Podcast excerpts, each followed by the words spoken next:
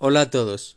Cuando llegamos a las evaluaciones de nuestros hijos de la escuela, siempre estamos esperando que nos van a decir maravillas de nuestros hijos. Nos van a decir, es un niño muy buen comportado, un niño que pone atención, un niño, en otras palabras, perfecto.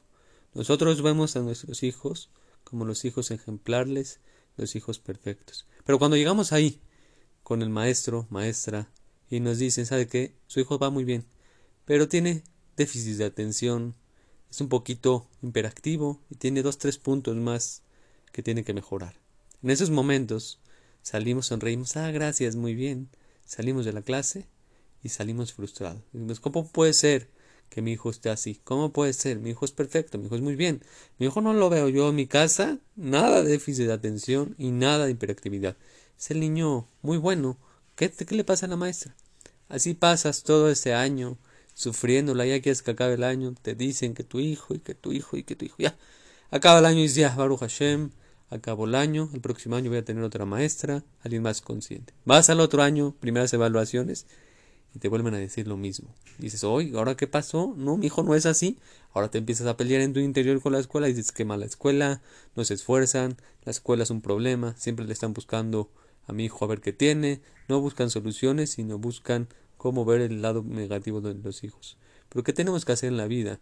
En la vida tenemos que buscar soluciones y no faltas. En la escuela ya nos dijeron la verdad. Muchas veces tienen la escuela la verdad y nuestros hijos tienen faltas.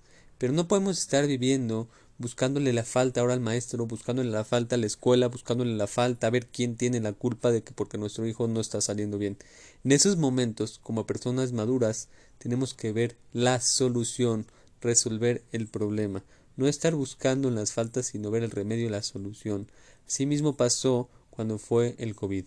Vieron dos tipos de personas en el COVID.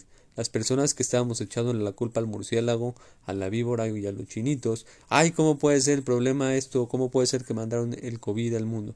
Pues las personas que enfocaron en ver el remedio, cómo vamos a parar el COVID, cómo vamos a solucionar todo esto, fueron las personas que salvaron muchas vidas. Y por medio de esto, las personas que estuvieron buscando el remedio, que ese remedio fue la vacuna, fue lo que trajo paz al mundo. Y lo que Baruch Hashem ahorita que salimos a la calle y no tenemos tapabocas es gracias a las personas que buscaron remedios. En la vida tenemos que siempre buscar el remedio. Asimismo, la persona cuando hace Heshbon Nefesh, ya hemos explicado la importancia que es el Heshbon Nefesh. El Heshbon Nefesh es ver lo que tienes y buscar el remedio. ¿Qué quiere decir? Muchas veces cuando la persona hace Heshbon Nefesh, siempre está viendo el problema y nunca busca el remedio. Si haces Heshbon Nefesh sin buscar el remedio, nunca vas a cambiar, nunca vas a mejorar. Una persona que sabe que el celular le está haciendo mal, le está haciendo perder el tiempo, le está haciendo ver cosas indebidas, tiene que buscar luego, luego el remedio. ¿Cómo voy a solucionar la pérdida de tiempo que me está dando el celular? ¿Cómo voy a solucionar el cuidado de mis ojos? Tiene que buscar el remedio automáticamente. La persona normalmente sabemos el problema. Nada más el problema es que nos vemos y buscamos rápidamente remedios. Tú te quejas mucho de la educación de esta generación, te quejas mucho de muchas cosas en la vida, no te puedes estar quejando. La persona inteligente busca remedios busca el remedio. Si tú crees que esta generación está cayendo mucho, no, que, no, te quedes en el creer, no te quedes en lo que está pasando, busca remedios. ¿Cómo voy a hacer para que el mundo esté mejor? ¿Cómo voy a hacer para que la educación en el mundo cambie? Para que mi personalidad esté. No busques los errores, busca remedios. Cuando empieces a buscar remedios vas a empezar a crecer. Que todos tengan todo lo mejor.